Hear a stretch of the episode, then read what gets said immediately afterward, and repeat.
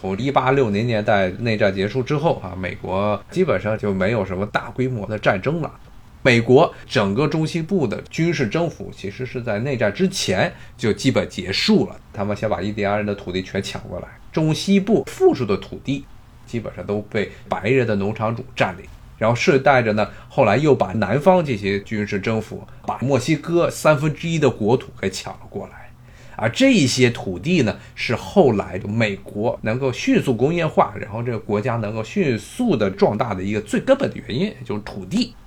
当然，英国其实那个时候虽然是十九世纪的全球霸主，但是它在北美地区确实是军事投射能力非常的低下，因为加拿大那边实在是没有太多的人，而且可耕种的土地也不是很多，所以英国实在是没有办法在北美地区对美国进行制衡。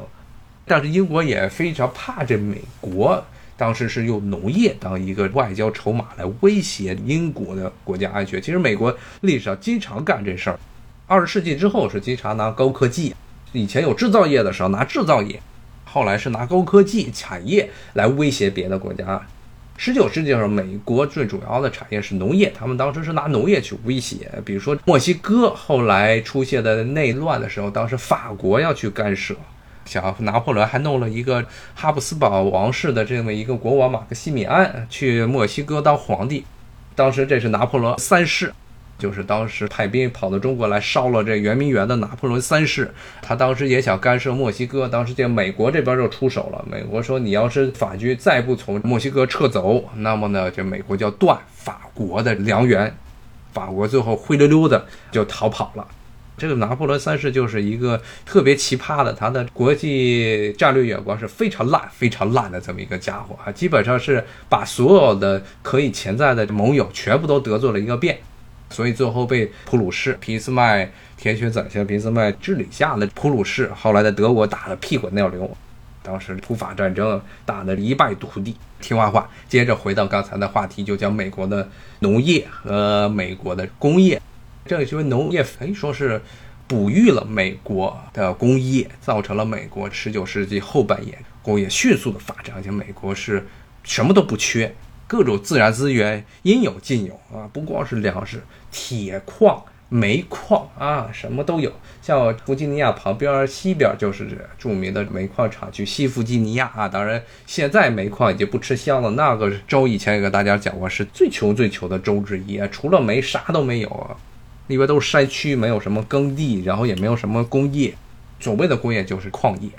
后来还有石油。从一八七零年代开始，石油开始出现，特别是内燃机出现之后，石油产业成为了一个世界上最重要的新兴产业。美国一直到一九四零年代，中东的沙特地区挖出来了大片的石油田之前呢，世界上最大的产油国美国。不仅是最大的产油国，也是最大的储油国，所以呢，它这些所有的工业原材料基本上应有尽有。然后人才呢，由于它是一个移民国家，而且当时欧洲十九世纪后半叶，很多在欧洲国家都出现了人口危机。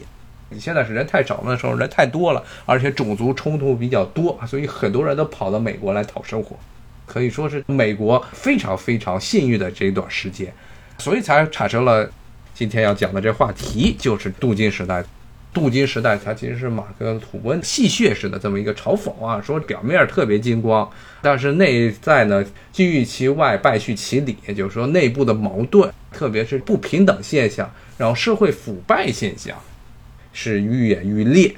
但是表面上，美国的这个经济增长一直一路飙升，到了一八九零年代的时候，甚至已经赶上英国，最后超过英国了。它成为全世界 GDP 是全球最大的国家，当然军事上当时还是英国是老大，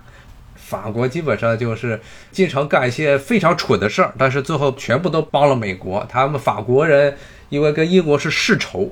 一开始这两个国家就是分得不清不楚，因为最早的英国的统治者就是从法国的公爵诺曼底公爵过去的，所以从那个时候开始，英国和法国就一直撕得你死我活。法国基本上只要是能够把英国使绊的地方，他绝对要使绊子。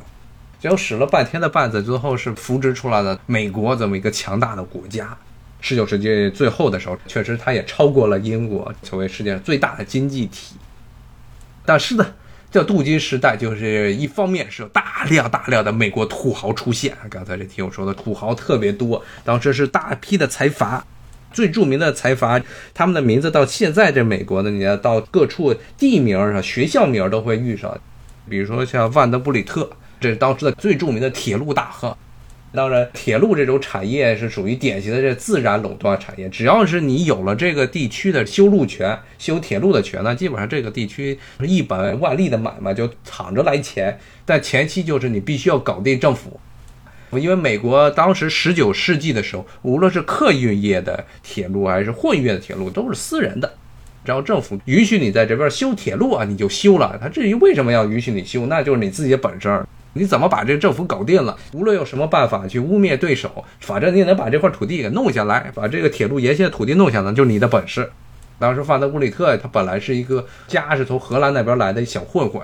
就是靠着黑白两道通吃，最后做成了美国第一大的铁路大亨。他的那些大豪宅全部都是在美国东北部地区。洛克菲勒，洛克菲勒是另外一个著名的赶上石油产业。它不能算是标准的自然垄断，但是它也是属于赢者通吃啊。基本上你做的越大，别人就越没有办法跟你竞争，因为它石油产业也是前期的投入非常大。一旦投入太大之后，你后面的人想进来就非常麻烦，因为你的规模上跟不上像大的这些石油企业。所以洛克菲勒到了十九世纪的末叶的最后的这一段时间，包括二十世纪初的时候。基本上是垄断了美国的石油加工业，而且他们这种垄断都是属于典型的垂直垄断，一条龙从开采到炼制到最后的销售，一条龙全部都给垄断，叫垂直经营。这也是后来到二十世纪之后，美国的这些大财阀逐渐的不再搞所谓的垂直经营。就以前跟大家说过，像波音这种例子，就是他把整个这生产链都很多。不太挣钱的部门全部都给外包出去了，因为这个时候外包出去，或者是把低利润率的供应链上这些环节全部都给剥离出来，目的就是为了呢让自己的公司金融化，让自己公司的股票它的盈利率啊能非常好看。目的已经不再是能够像以前十九世纪末制造业那样，能保证你的产品的稳定的供货来源以及它销售渠道。到二十世纪的时候，他们主要强调的是怎么样能从金融市场上能够拿到投资人的投资。之前也大家说，这也是二十世纪中叶之后啊，美国制造业急速衰退的一个很重要的原因。特别是二十世纪七十年代之后，就是金融化，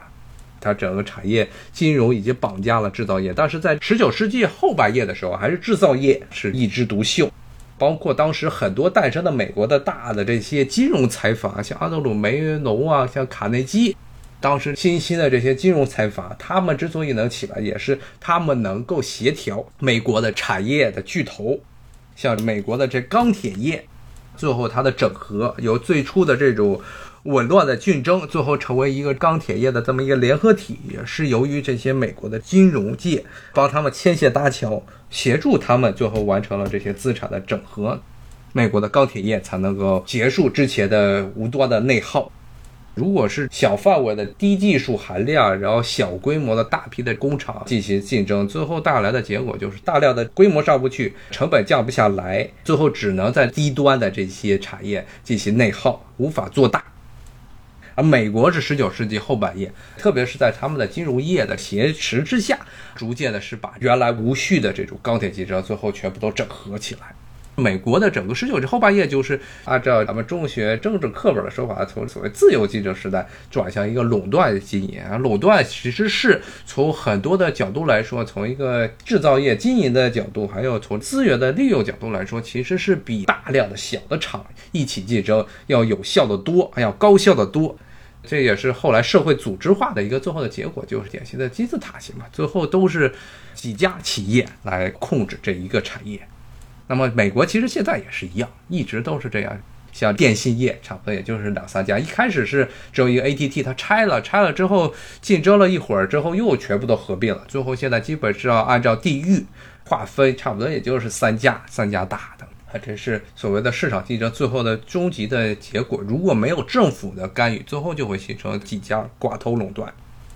我看这个听友在这说，没有无缘无故的发家啊。最早这些美国的大的财阀，无论是像洛克菲勒呀，像万德布里特呀，像安德鲁梅隆啊，卡内基，像这些家族，他们发家绝大部分都是来源于当时美国政府的严重的腐败。之前跟大家说过，美国是一个名义上的小政府，但是它这个小政府又是严重的冗员化。今天的美国政府冗员化程度也非常高，而且政府的绝大部分的职务，政府的所谓的这些冗官。在十九世纪后半叶，特别是一八六零年代南北战争之后，南方重建，然后国家开始走上大规模工业化，出现了很多地方上的这些冗官，他们的唯一的目的就是为了垄断资源，然后拿来和市场上这些资本家啊进行勾兑。铁路啊，钢铁，凭什么要你是在这开矿？其实大家的可能起始条件都一样，为什么这个矿就给你了？为什么这条筑路权给他了？都是因为他们跟政府的关系。当时美国政府腐败到了一个特别糟糕的什么程度啊？给大家举个例子，纽约是在美国的大城市的警察队伍中算是比较清廉的，但是呢，在十九世纪末二十世纪初的时候，纽约的警察呢是整个美国数一数二的恐怖的地方，基本上他们这些所谓的白道跟黑道差不多了。当时纽约警察主要的盈利就是通过非法拘禁。警察经常是赚小钱儿啊，比如说他们不会去抓卡内基这些家族的有钱人，因为到时的话，这些人在找纽约市政府中这些他们的关联的官僚，然后说这些警察局的那些小警察肯定吃不了兜着走。他们主要是抓有色人种，然后抓妇女，因为美国一直到二十世纪中叶之前都是严重歧视妇女，他们那个时候就随便抓女人，然后随便抓外国人有色人种。也不给你任何理由，然后呢，就把你关在拘留所里。你要出来，唯一的办法给钱啊！当时就公开的抓。一九零零年代那个时候，已经到了纽约市，只要是警察一缺钱，就干这事儿。正是因为这个原因，造成后来美国这些中产阶级起来。这中产阶级很大程度上，所谓的中产阶级，按照中国的传统的这些政治学的课本的说法，其实就是小资产阶级，有一套房就算是资产了。他其实呢，每天也是过着比较辛苦的日子，但是呢，至少不用像那些无产阶级、像工人一样，连个房子都没有，连个住的地方都要仰人鼻息，动不动的房东一不高兴就把你的撵走了。特别是工业化和城市工业化之后带来的专业化，特别是大量的职员出现，文职人员出现，不再是普通的工人，有些这要脑力工作者大量的出现，因为繁杂的社会组织高度组织化之后，一个很大的特点就服务业。服务化的产业不断的出现，这些人呢逐渐都起来，特别是后来成为了中产阶级，包括那些工厂中的中下层的管理人员，他们这些人都起来之后，非常不满以前的政府的格局，因为以前就是美国政府就是一个，要不你就只为有钱人服务。特别有钱的这些人，他们等于是形成了一个利益共同体，所以后来呢，才有了所谓二十世纪初的这八分运动，说什么不停的接这些美国这腐败政客啊，所谓的嘴脸，所谓的进步时代啊，他这个进步时代，但这进步时代只是跟着前面那个时期镀金时代相比。但是呢，今天可能时间不多了，没有办法给大家讲太多进步时代。进步时代其实有很多很吓人的地方，只不过是今天没时间大家讲。但是呢，今天可能就讲到一个镀金，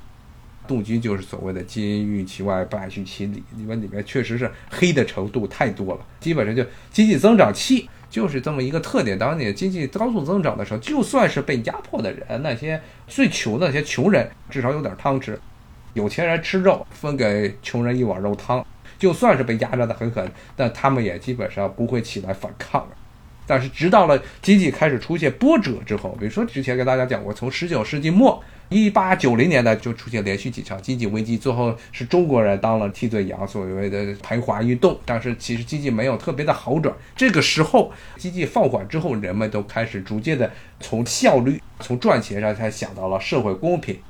因为这个以前是社会分配不均，解决办法就是把蛋糕做大。现在蛋糕做大的速度没那么高了，那没办法，咱们就在想想怎么样能把这蛋糕分得更加公平一些。就所以有了后来的所谓的进步时代。